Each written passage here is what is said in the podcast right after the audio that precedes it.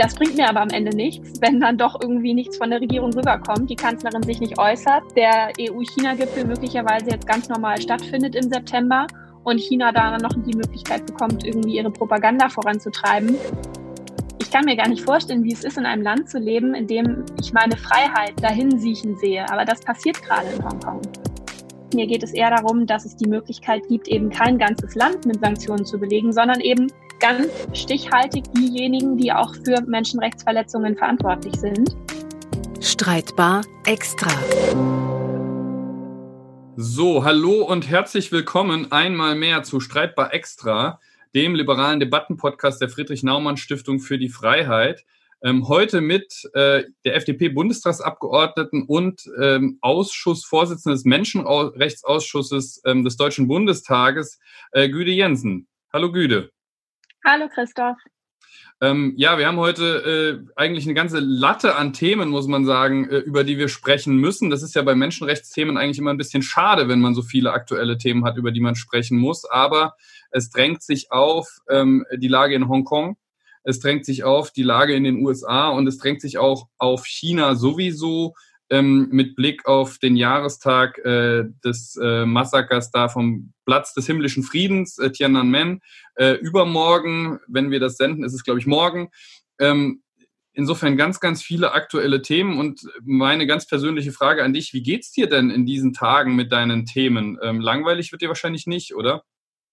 Nee, langweilig ist es auch in der letzten Sitzungswoche nicht geworden. Da haben wir ja als FDP-Fraktion unter anderem die Debatte endlich in den Bundestag gebracht äh, bezüglich des Sicherheitsgesetzes, was Peking über Hongkong hinweg entschieden hat. Das äh, stand ja lange noch äh, in Frage, ob wir überhaupt als Parlament darüber diskutieren würden. Von daher bin ich auf der einen Seite froh, dass es tatsächlich ähm, diese Möglichkeit gab, darüber zu sprechen und auch mit so einer Öffentlichkeit am Freitagmorgen. Und andererseits gibt es. Äh, jetzt, jetzt muss ich direkt mal reingehen.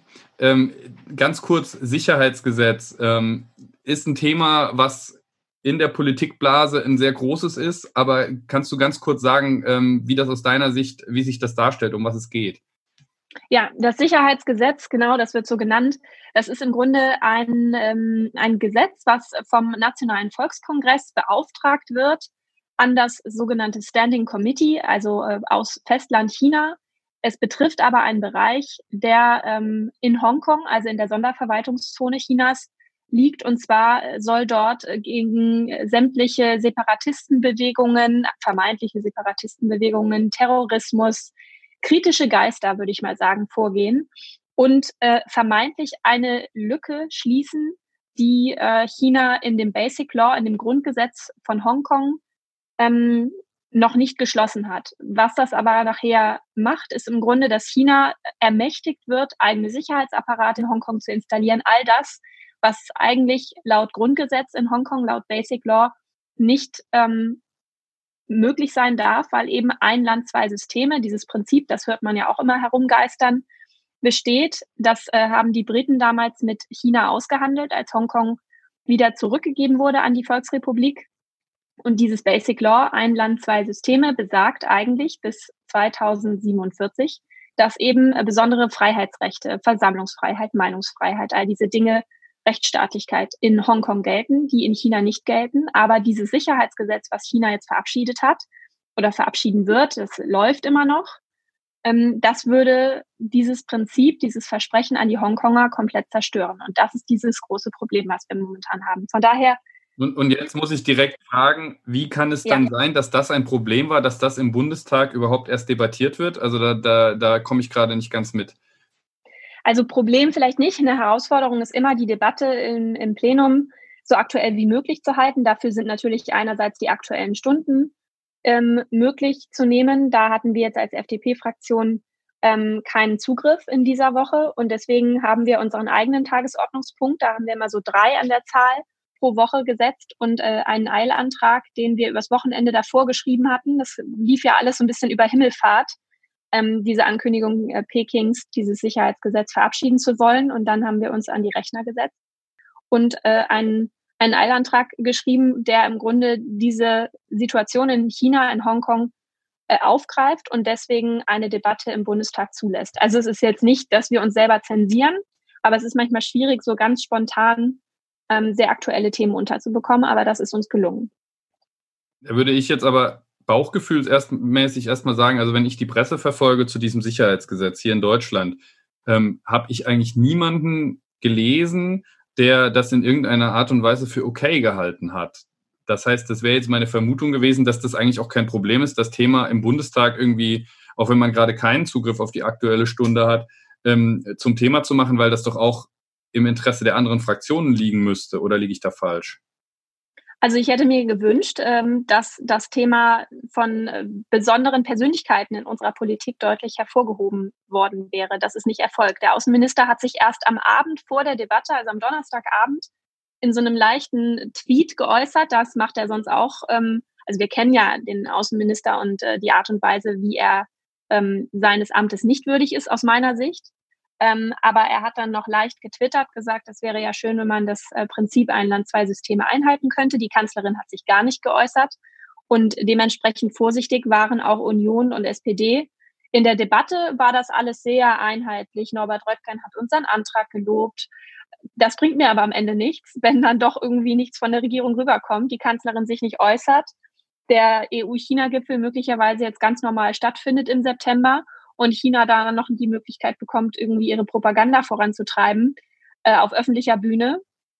Das sind so Dinge, die für mich dann nicht gehen. Und da reicht es mir auch nicht, dass die Debatte im Bundestag einheitlich geführt wird, wenn am Ende das dann doch irgendwie so ein, ja, so vorgeschoben ist, weil man dann nicht tatsächlich durchgehend auch mit dieser Argumentation andere Situationen meistert. Und das tut die Regierung momentan überhaupt nicht. Und ich war auch wirklich enttäuscht, dass das so war. In einer so spitz auf Knopf-Situation, wie wir das da momentan erleben. Ähm, nun ist es ja doch seit einiger Zeit offensichtlich, dass China mit deutlich breiterer Brust auftritt. Ähm, das Säbelrasseln gegenüber Taiwan wird immer stärker, auch die ähm, Einflussnahme selbst in Europa wird immer deutlicher. Jetzt habe ich heute Morgen ähm, die Chance gehabt, mit der ähm, taiwanischen Digitalministerin Audrey Tang zu sprechen. Und das ist schon ganz interessant, wenn man mit denen spricht. Das ist eine kleine Insel, 25 Millionen Einwohner vor der Küste von China, die immer in der Gefahr steht, dass China sie sich zurückholen will, ähm, die aber wirklich gegenhalten und die dann zum Beispiel auch wirtschaftlich ähm, relativ strikt sagen, was alles nicht geht aus der Volksrepublik, darauf verzichten, auch auf äh, technologische Infrastruktur verzichten und trotzdem ein hochmodernes, hocherfolgreiches Land sind. Ähm, jetzt meine Frage, ähm, sind wir dann trotzdem mit 750 Millionen Europäern oder vielleicht, wenn man die westliche Welt noch ein bisschen weiterdenken würde, äh, mit über einer Milliarde Menschen, mit Nordamerika zusammen, sind wir trotzdem schon nicht mehr in der Lage, ähm, wirklich auch eine, eine klare Front gegen solche Übergrifflichkeiten von China äh, hinzubekommen, weil wir Angst haben vor China, weil irgendwie, keine Ahnung, wir vielleicht dann in Zukunft nicht mehr so billige Klamotten und billige Plastiklatschen hierher bekommen? Oder wie erklärst du dir das, diese, diese Zurückhaltung? Die Zurückhaltung verstehe ich teilweise selber nicht. Ich finde nicht, dass es darum geht, mit China sämtliche wirtschaftliche und sonst wie Beziehungen abzubrechen. Darum geht es überhaupt gar nicht. Es geht aber darum, selbstbewusst gegenüber China aufzutreten. Und das ist ja auch das, was wir als FDP-Fraktion immer wieder fordern. Wir wollen ein Selbstbewusstsein aus der Europäischen Union gegenüber China an den Tag legen, das klare Linien aufzeigt, das klar sagt, was geht und was nicht geht. Weil was China ja macht, die testen ja im Grunde, die lassen immer Testballons steigen und gucken, wie weit der fliegt. Und bevor der runtergeholt wird, ähm, ist der meistens relativ weit gekommen, dieser Ballon. Und das sehen wir jetzt eben gerade an Hongkong. Und ähm, wenn Hongkong jetzt so funktioniert und dieser Testballon eben immer weiter fliegt und niemand den runterholt, dann zeigen wir ja China im Grunde, dass wir sie gewähren lassen. Und ich habe das auch in der Debatte am, äh, am Freitag im Bundestag gesagt. Wenn wir nur jetzt darauf abstellen, dass China ähm, einen Vertrag gebrochen hat, ist das eine Sache. Das ist auch wichtig zu sagen. China hat den international bindenden Vertrag, ähm, diese, diese Joint Declaration, diese, dieses Abkommen zwischen Großbritannien und China bei der Übergabe von Hongkong gebrochen, wo ganz klar drin steht, dass Hongkong eben bestimmte Freiheiten genießt bis 2047. Aber was auch passiert ist, ist, China hat Vertrauen gebrochen. Und ich finde, das ist ähm, nicht nur gesellschaftlich schwierig, sondern das ist auch unternehmerisch fragwürdig. Mit wem schließe ich denn einen Vertrag, einen wirtschaftlichen Vertrag? Das mache ich doch in erster Linie mit jemandem, den ich, dem ich grundsätzlich ein gewisses Vertrauen gegenüber äh, habe. Und das hat China zerstört. Und wir müssen klar und deutlich darauf hinweisen, dass es bestimmte Linien eben gibt und ein Vertrauensbruch nicht dazu führt, dass ein Land noch dafür bestätigt wird, dass es das tut. Weil das wäre dann ja, und da können wir ja in den Sicherheitsrat schauen, auf UN-Ebene, in die Entwicklungshilfe. China versucht das ja auf äh, allen möglichen Ebenen. Und wenn wir sie dort immer gewähren lassen, dann halte ich das für die Zukunft nicht unbedingt für sinnvoll, weil ähm, es im Grunde wie so eine Kindererziehung, die total schief geht. Und das Kind am Ende total verwöhnt ist und ähm, aber nicht richtig klarkommt und die Eltern am Ende auch nicht mehr wissen, was sie machen. Mhm. Und der Westen sind im Grunde die total ähm, ratlosen Eltern, weil sie das Kind so gespoilt haben. Nicht davon jetzt zu reden, also nicht im Vergleich Alter. China sollte schon im Rahmen von Industrienationen mitspielen, aber auch auf allen Ebenen. Das heißt mhm. zum Beispiel auch humanitäre Hilfe leisten und nicht aber nur da, wo es drauf ankommt, eben wieder sagen, aber ah, wir sind eigentlich noch äh, ein Schwellenland. Mhm. Ähm, ich meine, es drängt sich ein Vergleich auf, ähm, nämlich Russland, das Thema Krim. Ähm, Russland greift nach der Krim. Es hat Sanktionen zur Folge, die überschaubare Wirkung entfalten. Ähm, und gerade Europa, ne, also Amerika ist zwar robuster in, der, in dem Umgang mit Russland, ähm, auch aus eigenem Antrieb wahrscheinlich, aus eigenen Überzeugungen, aber ähm, Europa gerade mit Deutschland vorneweg aufgrund von Nord Stream und solchen Dingen ähm, extrem handzahm. Ähm, mhm. China guckt sich das an und sagt, okay, äh, why not Hongkong? Also mal gucken, wie das mit Hongkong funktioniert, vielleicht als nächstes Teil, Taiwan. Ähm, gibt es überhaupt eine Möglichkeit, die Europa hat? Als Militärmacht ist Europa irrelevant derzeit. Die USA sind mit sich selbst beschäftigt. Europa und die USA sprechen auch nicht mit einer Stimme. Was sind denn überhaupt die Möglichkeiten, die wir als EU oder ihr auch als deutsche Parlamentarier überhaupt habt? Also in unserem Eilantrag, um jetzt vielleicht damit zu starten, haben wir bestimmte Möglichkeiten aufgezählt, die es jetzt als Konsequenz haben könnte. Das wäre erstens ganz klassisch im diplomatischen Sinne den Botschafter einbestellen. Das kann man theoretisch auch in einer gemeinsamen Aktion auf EU-Ebene machen und alle bei der EU akkreditierten Botschafter Chinas einbestellen. Da braucht man natürlich wieder so ein bisschen Abstimmung und Konsens unter den Mitgliedstaaten. Aber wenn das zum Beispiel eine größere Gruppe von Mitgliedstaaten machen würde, wäre das eine Möglichkeit, um klar zum Ausdruck zu bringen, dass äh, die europäischen Mitgliedstaaten eben dieses Sicherheitsgesetz ablehnen und nicht ähm, als sozusagen rechtliche Basis betrachten, auf der es dann ähm, gilt, weiter zu verhandeln. Das ist die eine Sache. Die zweite Sache auch auf EU-Ebene, da endlich für sorgen, dass personenbezogene Sanktionen möglich sind gegenüber KP-Funktionären die ganz klar mit Menschenrechtsverletzungen in Verbindung gebracht werden. Das äh, sogenannte Magnitsky Law, auch wieder etwas, was man eigentlich vor dem Hintergrund Russlands diskutiert. Ähm, wie es am Ende heißt, ähm, ist mir ganz persönlich in dieser Situation gar nicht so wichtig. Mir geht es eher darum, dass es die Möglichkeit gibt, eben kein ganzes Land mit Sanktionen, Sanktionen zu belegen, sondern eben ganz stichhaltig diejenigen, die auch für Menschenrechtsverletzungen verantwortlich sind. Das wären dann zum Beispiel ähm, das Einfrieren von, von Geldern, die sie hier in Europa haben oder ähm, Travel Bans, also Reise, ähm, Reisevisa nicht mehr genehmigen. Und das würde schon empfindlich treffen, das hat man festgestellt. Eine weitere Möglichkeit wäre, das hat für extremen Aufschrei gesorgt, auch im Plenum am Freitag, den EU-China-Gipfel abzusagen. Es geht nicht darum, mit China nicht mehr im Dialog zu bleiben und kein Gespräch mehr aufrechtzuerhalten. Es geht darum, einen öffentlichen Gipfel, der eigentlich nur so ein bisschen ähm, beide Länder oder äh, die EU und China, die stellen sich im besten Licht dar. Das ist nicht unbedingt das Ziel von nachhaltigen Verträgen, die da geschlossen werden. Es geht auch so ein bisschen um, um Show. So einen Gipfel erstmal abzusagen, weil es nicht das richtige Dialogformat vor diesem Hintergrund ist. Das äh, wurde dann schnell falsch verstanden, was ich schade finde, weil es geht tatsächlich darum, im Kontakt zu bleiben und im Dialog zu bleiben, aber vielleicht erstmal unter vier Augen zu sprechen. Mm, eine weitere Sache wäre, die ist jetzt ein bisschen mehr auf die Hongkonger gemünzt, die momentan um ihre Freiheit in der Stadt bangen. Großbritannien prüft gerade, die ja sehr lange sehr still waren, ob es nicht die Möglichkeit gibt, ihnen, also den Hongkongern, einen, äh, einen sozusagen Sonderstatus im, im Aufenthaltsrecht. Das wäre jetzt tatsächlich meine, meine nächste Frage gewesen. Mhm. Es gibt ja da mit dem Tom Tugendhat einen sehr, sehr honorigen Außenpolitiker der Tories, der das schon eine ganze Weile vorantreibt, ja. ähm, weil da faktisch auch noch Versprechen in der Luft liegen aus den 70er und 80er Jahren. Ähm, was ich übrigens einen bemerkenswerten Schritt finde, heute darüber zu diskutieren, Versprechen aus der damaligen Zeit, die man ja nicht persönlich gegeben hat, einzulösen. Normalerweise würde man immer sagen, ach, das ist jetzt 40 Jahre her, äh, haben wir nichts mit zu tun gehabt, vergisst man mal, vor allem wenn man keinen konkreten äh, eigenen Nutzen draus ziehen würde. Aber diese Debatte, wenn man sich die anschaut im Unterhaus, die es da gibt, und das sind nicht wenige Leute, auch die Lib Dems äh, unterstützen das übrigens, dass man mhm. eben denen sowas wie einen britischen Pass gibt und sie damit gewissermaßen zu Bürgern der Europäischen Union macht und China natürlich damit sehr schwer macht, da weiterzugreifen.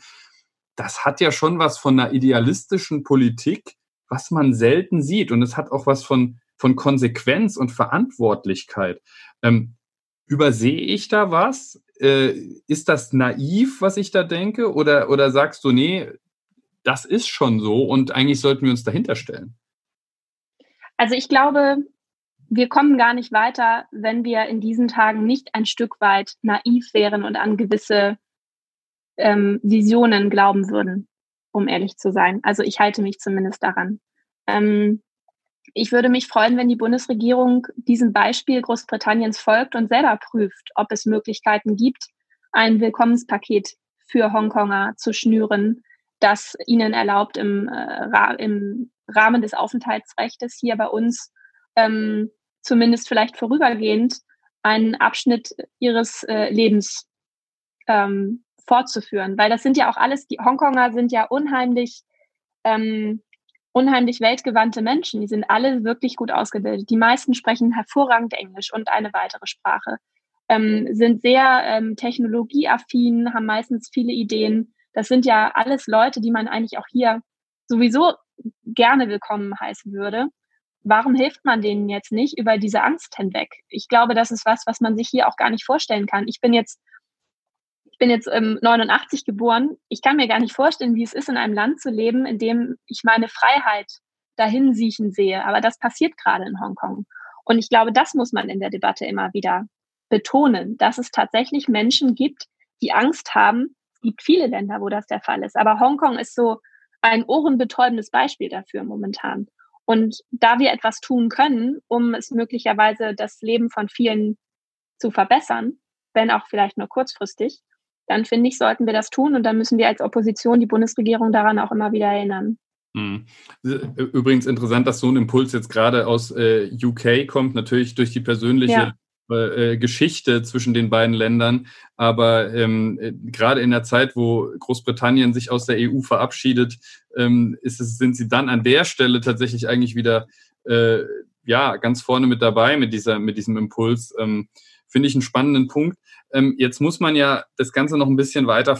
Ähm, inwieweit hast du denn das Gefühl, dass ähm, auch die Corona-Krise und auch was sonst so in Amerika äh, gerade los ist, im gesamten westlichen Welt, aber in Amerika brennt es natürlich gerade ganz besonders, ähm, auch so etwas wie ein Impuls dafür war, dass China ähm, sich in, im fernen Osten stärker aufstellt und mal guckt, wie weit es gehen kann. Also meine Hypothese dahinter so ein bisschen, dass die eben auch schauen wollen, ob äh, die USA nicht gerade einfach auch ein bisschen mit sich selbst beschäftigt sind, jetzt mit diesen ähm, Protesten, die wir dort erleben, äh, noch umso mehr ähm, und vielleicht zu viel mit sich selbst beschäftigt sind, um dann im Zweifel Hongkong, Taiwan und wem auch immer noch in der Region beizustehen.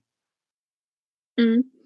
Ich glaube, dass es auf jeden Fall ein für China sehr opportunes Momentum ist, gerade im Schatten der Corona-Zeit, im Schatten der Corona-Krise, jetzt Dinge voranzutreiben, die sonst vielleicht eine größere öffentlich, eine noch größere Öffentlichkeit gefunden hätten. 2003 gab es ja schon mal den Versuch, so ein Sicherheitsgesetz ähm, zu verabschieden. Und das ist nachher an äh, wirklich großen Protesten gescheitert. Ich glaube, dieses Mal wird das nicht reichen. Also die Proteste sind ja über die ganzen letzten Monate eigentlich durchweg, selbst in Corona-Zeiten ja vielleicht nicht ganz so groß gewesen, aber durchgehend haben die stattgefunden. Ähm, ich glaube nicht, dass die Proteste dieses Mal dazu führen, dass dieses Gesetz nicht auf den Weg kommt.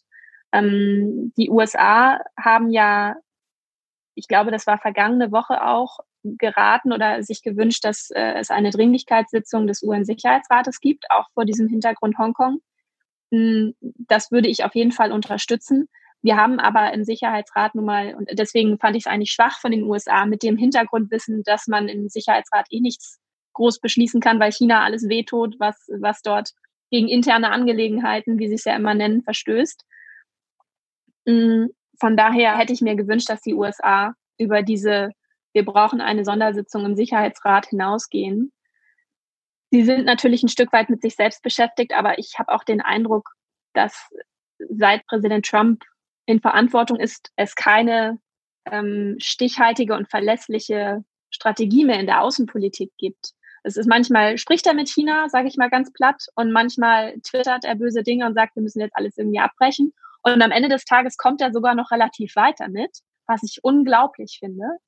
Ähm, von daher würde ich zumindest dazu raten, die USA auch mit Trump in Klammern zu betrachten und zu schauen, was der Rest dazu sagt und mhm. was jetzt auch im Wahlkampf passiert. Aber ähm, gut, also, die Proteste sind ja nochmal ein anderes Thema. Ähm, die Trumpsche Außenpolitik erinnert mich ja. immer ein bisschen an Garfield. Äh, ähm, Außenpolitik à la Garfield, der gesagt hat, äh, wenn du sie nicht besiegen kannst, dann verwirre sie wenigstens.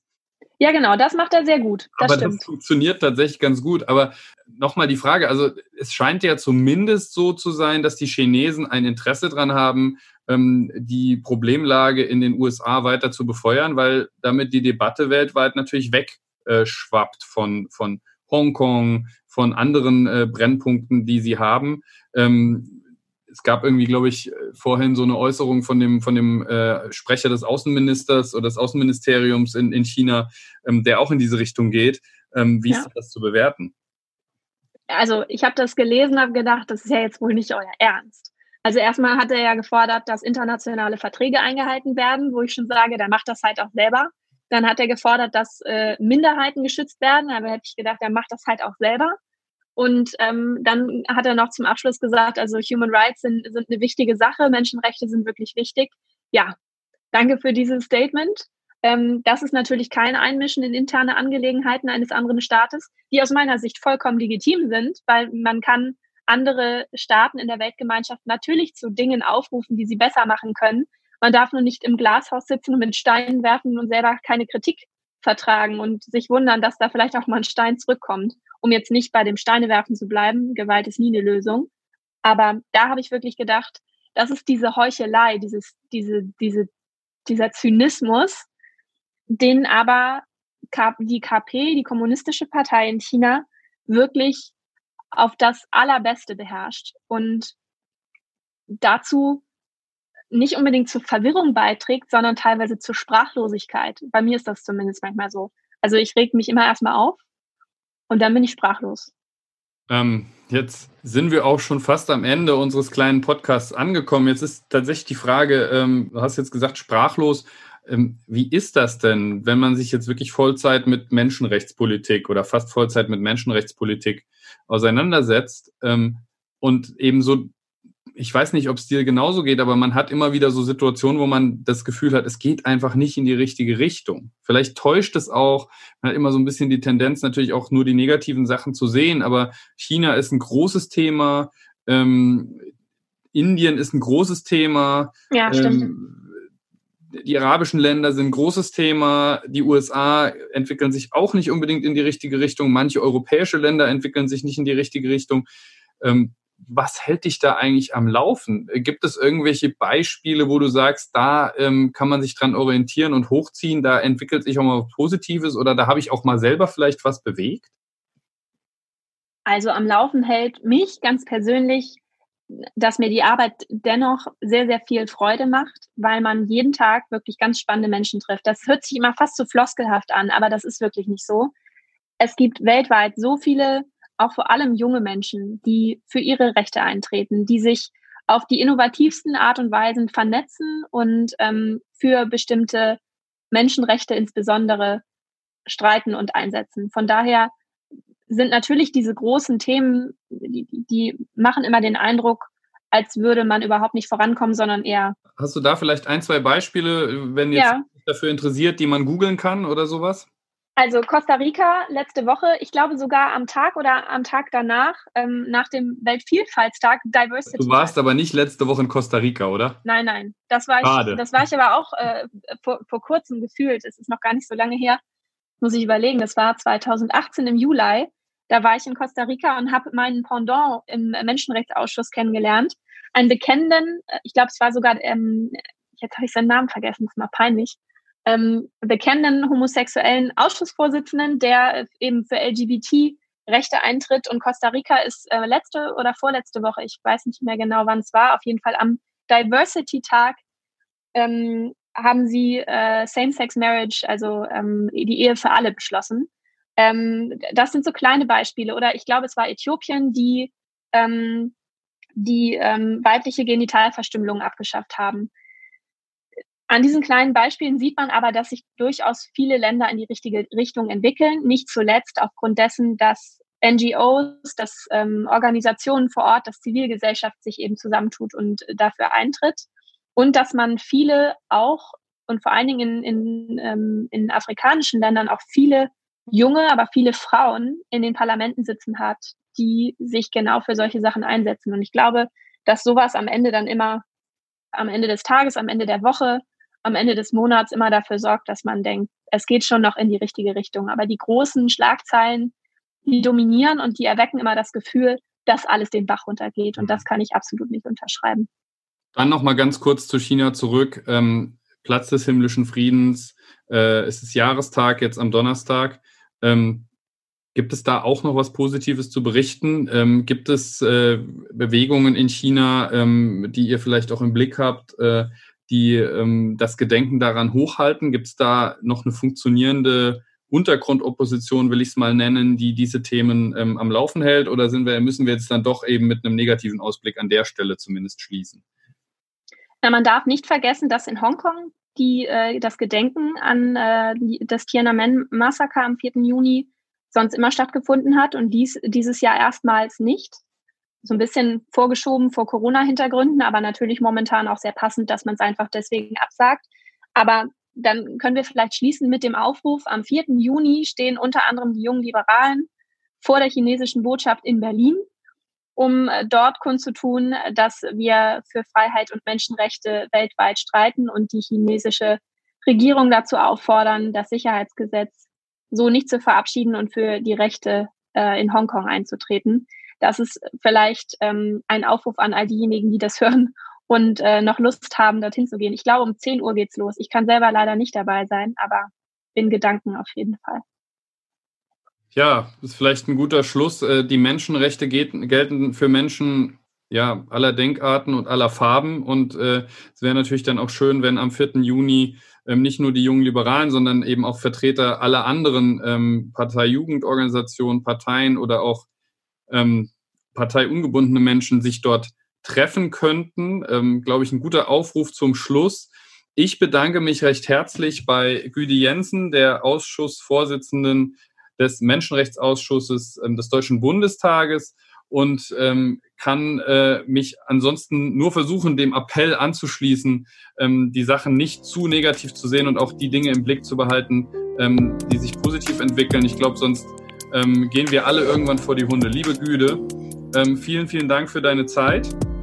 Sehr gerne. Vielen Dank fürs Gespräch, Christoph. Hat Spaß gemacht. Und ich bedanke mich außerdem bei allen, die wieder dabei waren bei unserem Streit bei Extra, dem liberalen Debattenpodcast der Friedrich-Naumann-Stiftung für die Freiheit und freue mich, wenn Sie oder ihr auch in Zukunft wieder einschaltet. Vielen Dank.